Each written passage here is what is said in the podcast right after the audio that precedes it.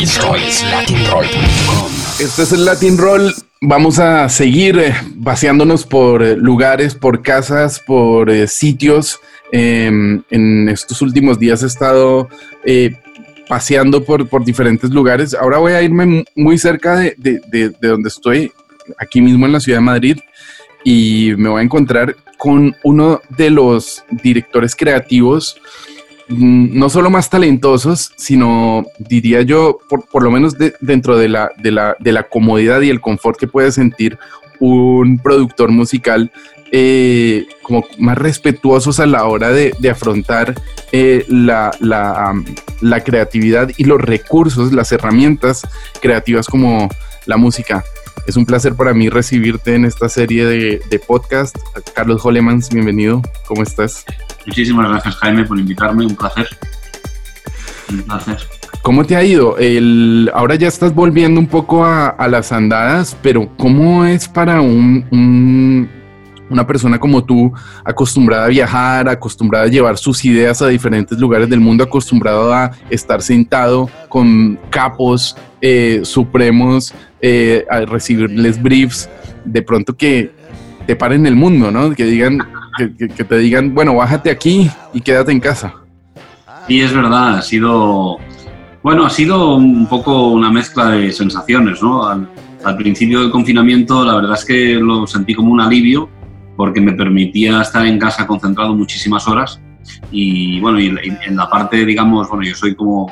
Soy redactor de oficio. Entonces me permitía estar concentrado escribiendo mis textos, eh, pensando mis ideas eh, desde casa, ¿no? Sentado en una cómoda butaca, sin, no sé, sin la excitación del viaje, el viaje siempre es muy, muy interesante, pero la verdad es que, te, resta concentración, obviamente. Eh, por otro lado, por otro lado claro, mi principal cliente internacional en este momento está en México y es cierto que yo tenía previstos nada más y nada menos que seis viajes a México para, para trabajar en una campaña institucional de, un banco. Entonces, eh, bueno, todo eso se ha congelado. Obviamente, la campaña institucional está detenido, había cosas más urgentes que atender, como es la pandemia, que además en México está ahora mismo en cifras muy altas. Y, pero bueno, eh, si, si, el- si pasas por alto el hecho de que no he viajado, la verdad es que la relación con mi cliente allá y con, con los equipos creativos de allá es eh, a través de Zoom. Es decir, que, tampoco eso ha cambiado demasiado. Lo que más echaba de menos realmente era, era estar con mis equipos, estar con, con la gente y, y el contacto, ¿no? Eh, Porque el Zoom está muy bien, pero una conversación cara a cara es más caliente. Y, y- y se dicen cosas y lees cosas en lo que dices y en lo que no dices, lees entre líneas, etc. Sí.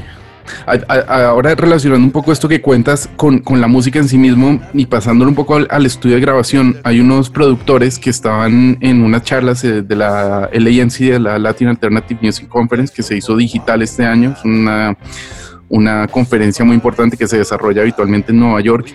Y uno de los productores decía eso, en el estudio los silencios son muy importantes y con una mirada tú puedes saber si esa mezcla está bien, si esa guitarra está muy alta, si alguien desafinó, si esas tomas se tienen que repetir.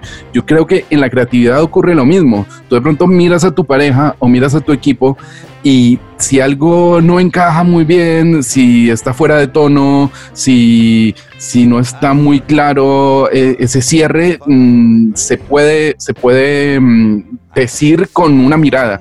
Mientras que el Zoom lo apagas y te quedas solo en el Sí. estudio, ¿no? No, no, no- no te contesta nadie, no te contesta una planta ni el altavoz.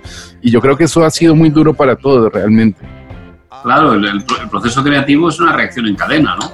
Entonces, eh, si a mí yo digo algo y, y ese algo es una tontería, pero a lo mejor resulta que le inspira o le abre una puerta o le marca un camino a, a quien está trabajando conmigo y a su vez lo que él dice se lo abre a un tercero y- no sé, yo no creo mucho en los grupos muy numerosos, pero grupos reducidos de tres, cuatro personas con una buena química en- entre ellos y con mucho respeto y generosidad de equipo a la vez que rigor, y, no sé, que, que no haya miedo por decir, mira, esta idea creo que mm, por aquí no vamos a ningún sitio, esto es una tontería.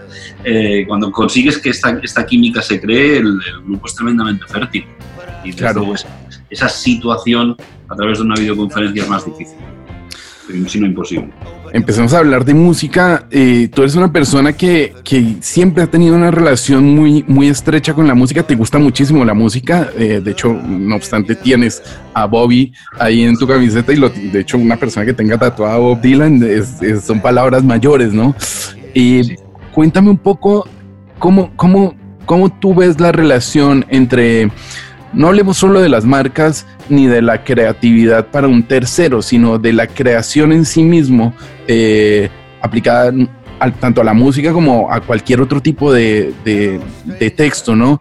No sé realmente cuál fue tu primer acercamiento con la creatividad y, cómo empezaste a, mm, a, trabajar como con esas dos disciplinas que me da la sensación que por lo menos en ti y en tu forma de trabajo casi que se tocan permanentemente. Sí, mira, eh, la verdad es que no ha sido en absoluto nada deliberado, es, es, algo que me he ido encontrando por el camino, ¿no? Pero yo supongo que lo primero, la primera vez que la publicidad y, o sea, mi trabajo y, y la música se encontraron fue en 1990, cuando yo empecé a anunciar conciertos para Doctor Music, cosa que he venido haciendo durante varias, un par de décadas por lo menos, o quizá, seguramente más. Desde entonces, eh, más o menos he ido anunciando conciertos, he ido, he estado involucrado en el Doctor Music Festival. Bueno, sí, la música en directo me entusiasma, es, desde luego ha sido una parte importante en mi vida. He tenido, Doctor Music ha sido fundamental en mi vida por miles de razones personales y profesionales.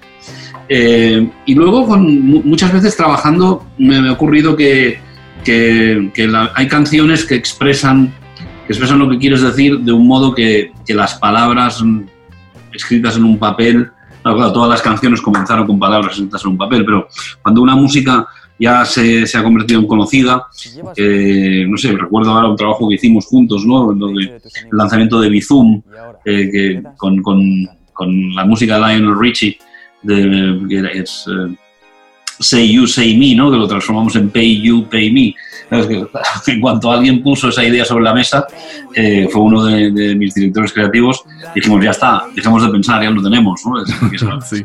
Sabíamos que eso era muy divertido y sobre todo que expresaba con cuatro palabras la esencia del producto y que efectivamente ganamos el concurso y Bizum fue lanzado con esa música, como bien sabes.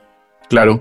Hace un momento me estaba acordando de... Mmm, de Pau Donés, tú eres catalán y de hecho uno de los disparadores en la carrera de Pau, eh, a quien no conocí personalmente, pero respeto mm, muchísimo por, por, la relación que tenía con, con, la misma música, eh, la, eh, fue a través de una campaña o a través de un trabajo con, con marcas. No sé si recuerdas esa época.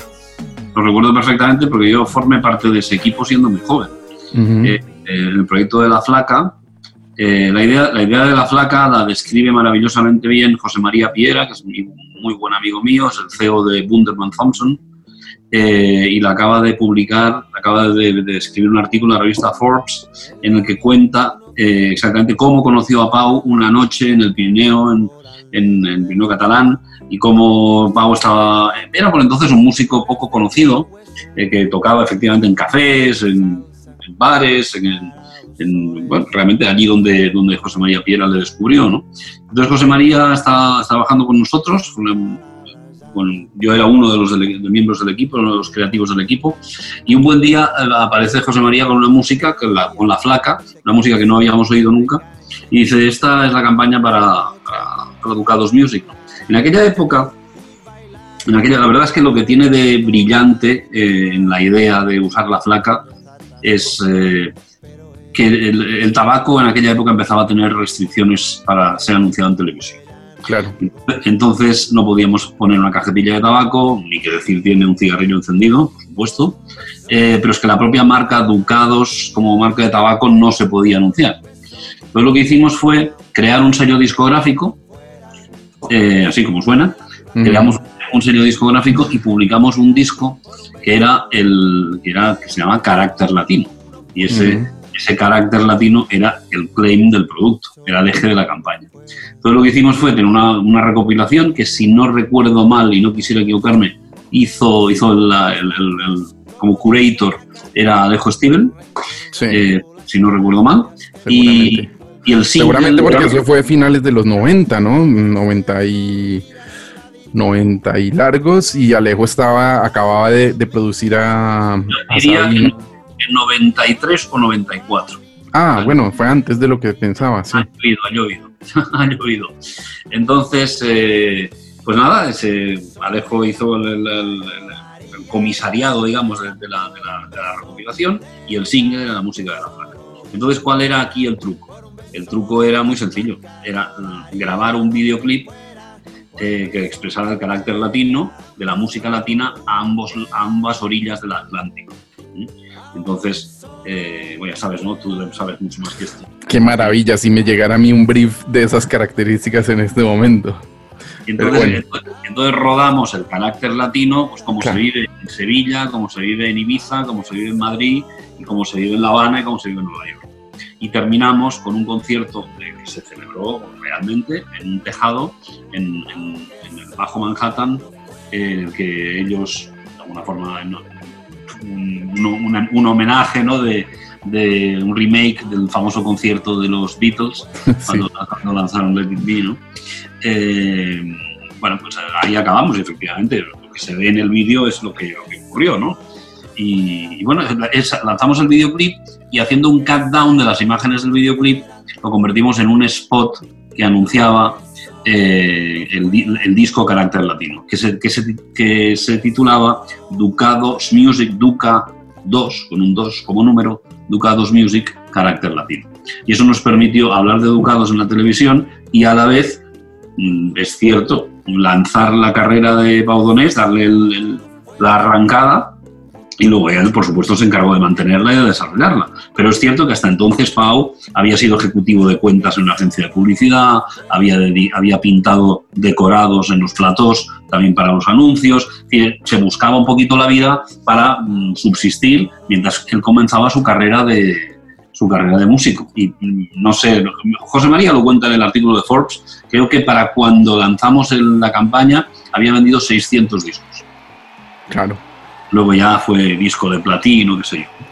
No, y que eso coincidió con, un estallido de, o, con muchísima suerte que en América Latina también, lejos de imaginarnos que eso venía de, a través de una, de una campaña o, de unas necesidades de, algún cliente, pues la canción por sí sola fue un pelotazo redondo en, de, de, cono sur hasta, hasta arriba, ¿no? Entonces coincidieron muchas cosas, se alinearon muchas, muchas cosas para que eso el otro día estaba, hablando con unos compañeros de los creativos, bueno, unas charlas de creatividad forense eh, que estábamos dando a nuestro cliente allá en México y, resultaba que Pau había muerto dos días antes. Entonces, como homenaje, les conté esta historia y efectivamente todos los chicos, eh, muchos muy jóvenes, eh, habían oído la canción en alguna ocasión, la conocían y los más, más los treintañeros por ahí, todos la conocían. O sea que sí, realmente fue un gran, gran éxito.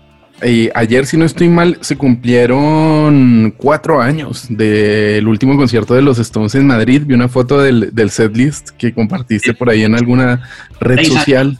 En 2014, sí. En 2014, 2014, ya van seis años de ese día en el, en el Bernabéu. También, de hecho, es la única vez que he podido ver a los Stones en directo.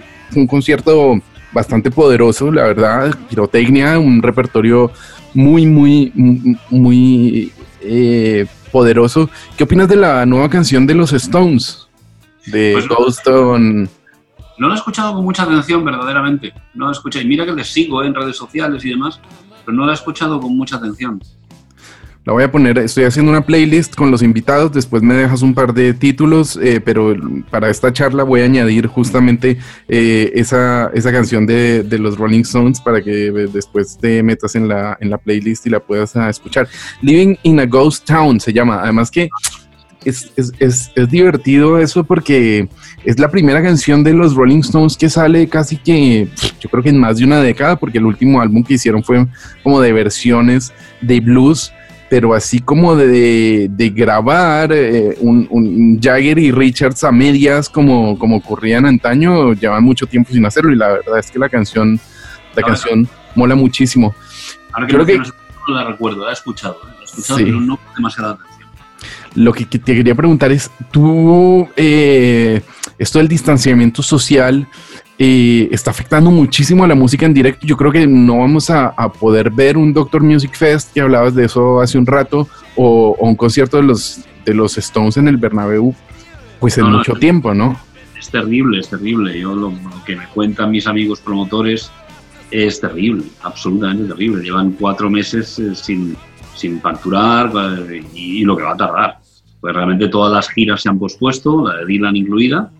eh, y a quien tenía muchas ganas de... Bueno, Dylan está programado para, para marzo en el Liceo de Barcelona. Tiene dos fechas programadas, a ver si las, a ver si se pueden cumplir. Pero, pero bueno, las grandes giras canceladas. Springsteen dicen que va a girar a, a finales del 21, principios del 22. Eh, pero es, es un desastre. Para la industria de la música en directo es una- un auténtico desastre. Es eh, un desastre económico, de, realmente de, de tener que hacer ERTES y ERES y... Sí, sí, es un- un- una catástrofe.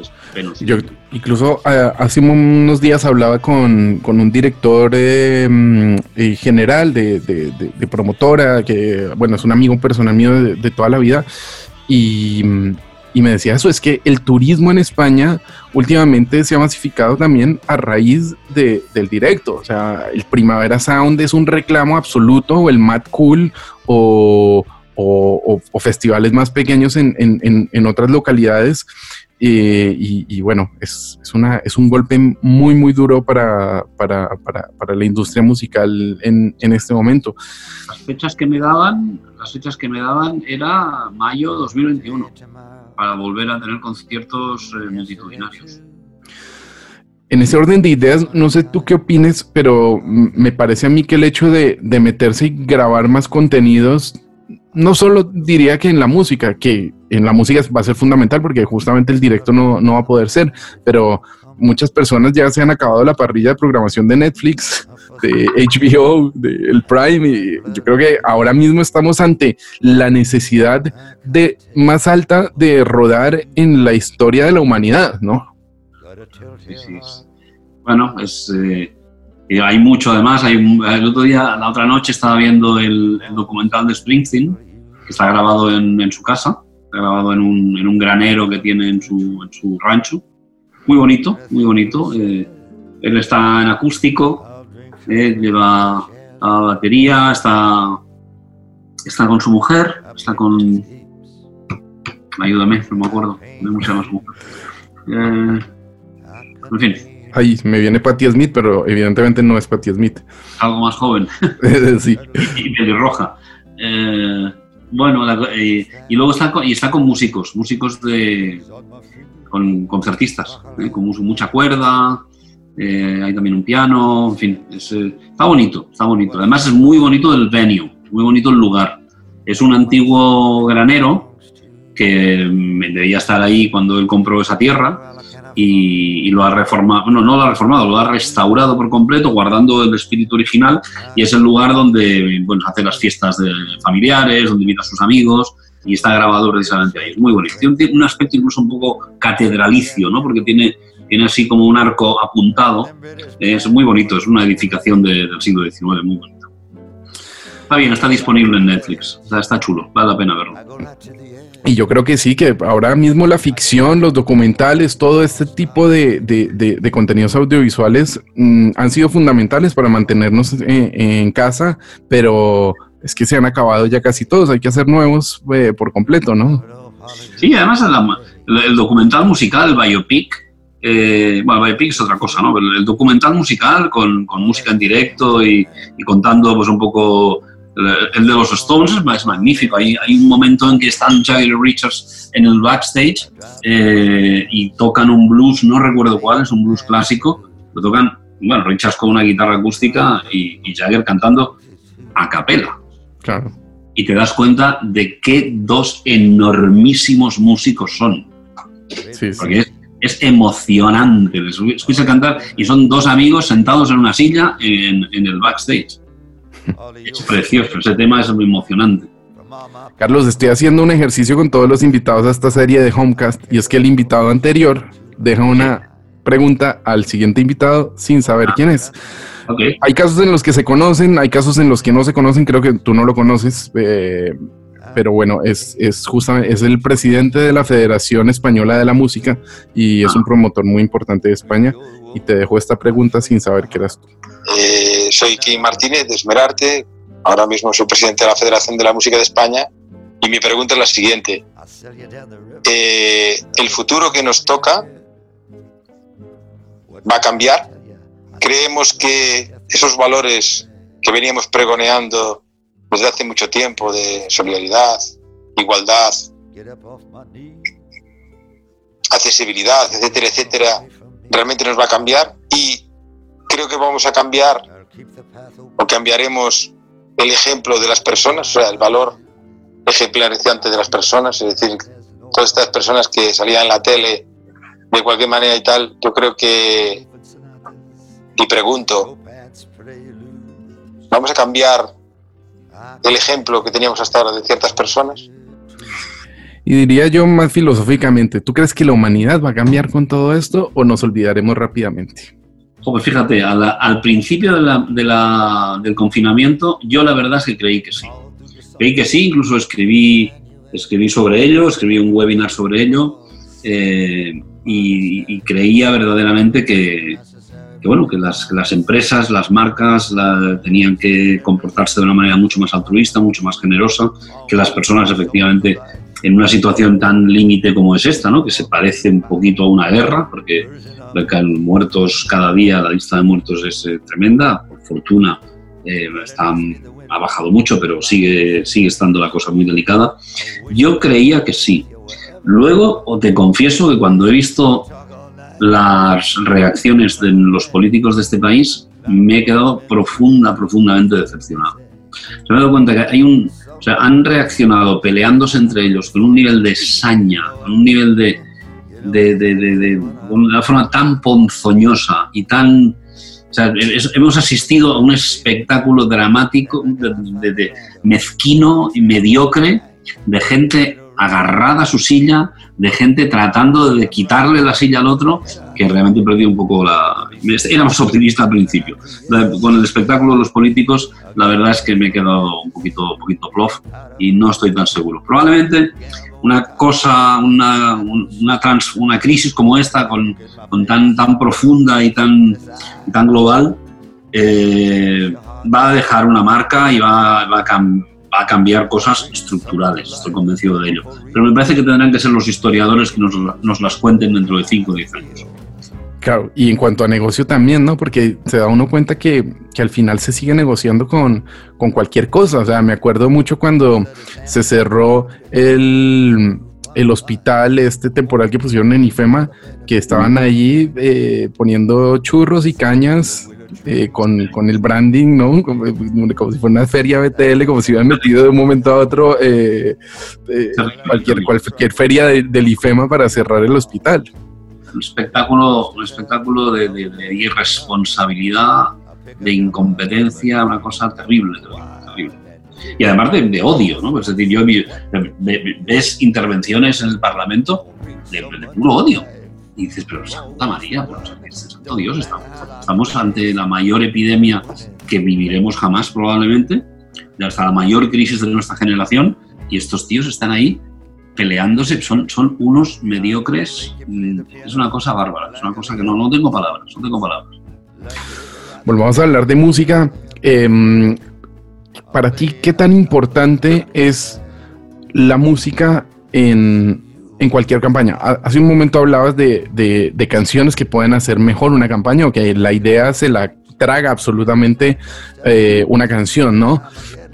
Pero mm, el, el, nivel de, de, producción y, la calidad musical, qué tan importante es para ti. Lo digo más que nada porque muchas veces por ahorrar algo de dinero, los clientes o incluso las agencias dicen, no, bueno, vamos a tirar de librería, pero eso de tirar de librería es como meter todo en un saco en un saco roto y ambiguo. También he de decir que las librerías han mejorado mucho y que la calidad de la música de librería es muy diferente a la que había hace cinco años pero aún así, no sé cuál es tu sensación respecto a, todo eso y, bueno, el valor que le das a la música em, para una campaña o para potenciar o, genera que una idea sea mejor. Primero, primero contaré la parte, la parte desesperanzadora y luego la parte esperanzadora. a ver, eh, lo, que, lo que ha ocurrido con la publicidad, la publicidad se ha vulgarizado muchísimo.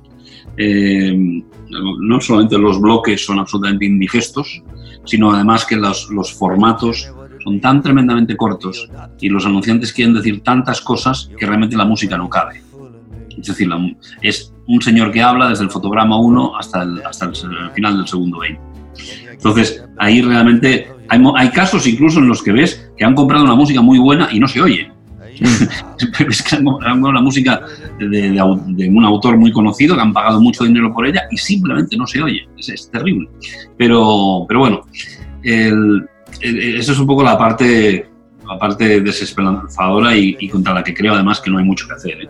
La publicidad, el 90% de la publicidad que se hace es, es detestable, hay, excepto un 10% que es, que es, muy buena incluso hay alguna verdadera obra de arte. Sí, pero sin embargo, no hay una, yo creo que no hay una buena campaña que no tenga una gran música. Eso estaba viendo ayer estaba estaba en un, en un, escuchando a un buen amigo a Joshua Arangüena fundador mexicano, fundador de la agencia Mate y uno de los mejores creativos de, de Latinoamérica, eh, con el que tengo el gusto de trabajar con, con cierta frecuencia. Y, y, ponía como ejemplo, en, también en una sesión de creatividad forense, el, el famoso spot de, de, las bolitas de, de Sony, en, las bolas que van cayendo por las calles de San Francisco. Claro, uh -huh. ese spot solo tiene música, bueno, solo tiene música, tiene, una, tiene unas imágenes vamos, es descacharrantes, es una cosa que esto qué es, es un espectáculo visual gigantesco, pero no produciría la misma sensación si no tuviera la música que tiene. Eh, ¿Cuál, ¿Qué canción era? Era la de David Bowie, On Ambition, ¿no? ¿O era Pictures of You de, de The Cure? Ahora no me acuerdo. Ahí me pillas, ahí me pillas. La verdad es que no sé de, no sé de dónde sale. No sé si creo que era la de creo que era la de David Bowie creo que era Sony Envision aunque también hay una muy bonita que era más de una cámara de Sony también bajo un poco el mismo concepto y de la misma época que tenía Pictures of You de, de The Cure que también fue una maravilla. Hay, hay, un, hay un ejemplo de una campaña que yo suelo poner eh, para ilustrar el poder de la música en la temperatura emocional de una, de una película eh, que bueno eso es algo que podemos que podemos ver simplemente viendo cine. Ves cine y ves las, las bandas sonoras de Danny Elfman y, y, y ya no te lo imaginas con, con, otra, con otra música. ¿no?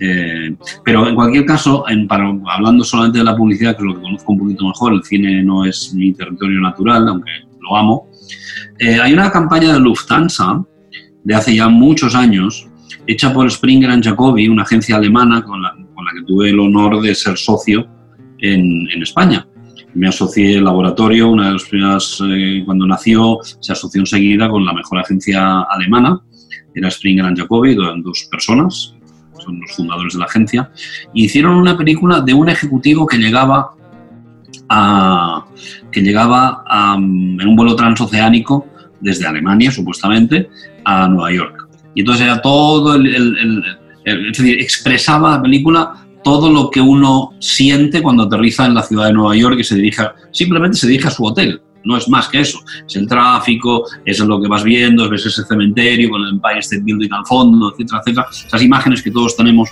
de, de ir desde el JFK a nuestro destino en Manhattan.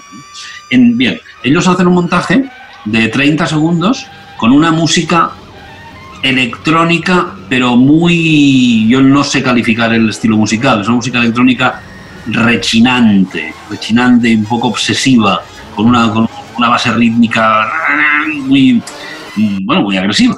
Esa es la verdad. Intensa, sí. Intensa. Y de repente, cuando llegan al segundo 30, vuelven a empezar el mismo spot y lo ponen con música clásica. Eh, con una cuerda preciosa. Yo no sé cuál es el tema, seguro que ambos temas son temas conocidos. La verdad es que no sé de quiénes son, pero es una cuerda relajante, maravillosa. Y el montaje es exactamente el mismo son exactamente las mismas imágenes, exactamente los mismos fotogramas. Y uno con esa, con esa música de, de, de tecno sucio y la otra con la, con la cuerda de música clásica, son dos películas completamente diferentes. Claro, lo que quieren decir es, depende de con qué aerolínea vueles, llegarás a Nueva York de una manera o de otra. Tremendo. León en Cannes, León de Oro, etcétera, etcétera. Y la película es bellísima y es una exhibición de, conocimiento técnico del lenguaje cinematográfico absolutamente maravilloso. Es una, película que funcionaba bien hace 20 años, funcionará bien hoy y funcionará bien dentro de otros 20. Antes de terminar, hablando de la transformación digital y, de la, llamémoslo así, la obsolescencia de la televisión, aunque yo creo que durante estos, estos meses se ha visto muchísima televisión como nunca antes se, estaba viendo, se estaba volviendo a, consumir, pero la publicidad en sí misma, tú también lo, hablabas hace un momento, está como es como rancia, ¿no? Y, está como encajada en una cosa que, que, no sabemos bien qué es, pero que tiene que ser así. No sé si tú ves que con la transformación digital existe o se abre un nuevo camino hacia eso que hablábamos antes de, de lo que está ocurriendo con Netflix, con HBO, con Disney Plus que acaba de entrar, de hacer un, un storytelling, un, contenido de marca diferente, ¿no? Que la publicidad pueda encajar incluso dentro de, eh, otro tipo de, valores y también de otro tipo de medios, tipo el, el, audio en sí mismo, lo que está ocurriendo con los podcasts. No sé si ves una, una, una posibilidad de que haya una transformación acompañando lo digital de la misma publicidad convencional. No, sin ninguna duda, esto está ocurriendo ya. Esto está ocurriendo y nosotros además estamos trabajando en, en este tipo de, en este tipo de cosas. nada expresa mejor el posicionamiento de una marca o la voz de la marca, eh, la voz de la marca concretamente, que el lenguaje audiovisual. Entonces, eh, esa combinación entre imágenes, eh, música y palabras que, que, que, que, cuentan qué significa la marca, qué es, qué es lo que qué valores defiende, qué territorio defiende la marca esto está ocurriendo y, está, y se sigue haciendo y se sigue haciendo muy bien. Lo que pasa es que probablemente no, se está, no son piezas que se estén exhibiendo en televisión por un coste, claro, claro. Yo creo que el último ejemplo bueno, bueno, bueno que hemos visto de esto es el de Bankinter durante los primeros días de la pandemia. Sí. Yo imagino que durante los primeros días de la pandemia, que la inversión publicitaria se abortó, pues era más fácil poner una pieza en televisión de más fácil decir más barato, pero una pieza en televisión de dos minutos. Eh, además, esa, esa, pieza es muy musical, muy, muy musical. Hombre, sí, porque además tuvo el recorrido, el artista lanzó su canción a través de Spotify y empezó a tener, bueno, un poco el caso Pau Donés, mmm, guardadas las proporciones, ¿no? Guardadas las distancias. Es verdad, lo que, eso es lo que voy a darte ahora es un dato. Bankinter es la marca que ha salido mejor valorada después de la pandemia. Y eso es evidente, porque ha, ha puesto encima de la mesa una pieza creativamente brillante, además con un mensaje esperanzador, contando qué medidas concretas Bankinter estaba poniendo en marcha para ayudar a los clientes y además con un envoltorio, ya digo, visual y musical mm, magníficamente originalísimo, magníficamente bien hecho, muy agradable de ver y, y, que era un soplo de aire fresco ante tanto spot que era bueno, yo la verdad es que di una charla en la Academia Mexicana de la Publicidad eh, mostrando un montaje en el que todos los spots decían exactamente la misma cosa y en algunos casos los spots, los planos se repetían. ¿eh? Volveremos a abrazarnos, volveremos a estar juntos, seremos mejores personas. Pero va, está bien, si lo dice uno no hay ningún problema. El problema es que todo el mundo decía la misma cosa hmm. y a veces con las mismas imágenes. Entonces, de repente, que haya una marca que, que sea un soplo de aire fresco, yo creo que es un ejemplo muy bueno, eh, que la verdad es que me lo has sugerido tú con tu pregunta, eh, del, uso de la música para, para, levantar el ánimo, para levantar el corazón, ¿no? el espíritu, que es lo que hacía falta en esos momentos, estábamos todos acojonados en casa, encerrados, eh, sin, sin, salir detrás del sofá. ¿no? Hablemos un poco de Bob Dylan. Me, decías que te pareció un discazo. A mí también, la verdad es que no me he tomado el tiempo porque es que Bob Dylan es una cosa que te exige la máxima atención. ¿no? O sea, si tú eso no exige medias tintas o te montas en la película o es como que no la viste. Um, Road and Roadway Way se llama el, más reciente álbum, pero me acuerdo que a principios de la, de la um, de, todo esto de la cuarentena salió ese tema casi de 17 minutos que se llama Murder Most Full. No sé, eh, hablemos un poco de, de, antes, o sea, como una persona como tú, eh, se mete en la, en la, en la película y en la historia y en las letras y, se sumerge en, en, alguien como una figura como Bob Dylan hasta llegárselo a tatuar. Sí, sí, llevo un tatuaje de la, portada de New Yorker eh, de 2016 cuando a Bob Dylan le dan el premio Nobel de Literatura.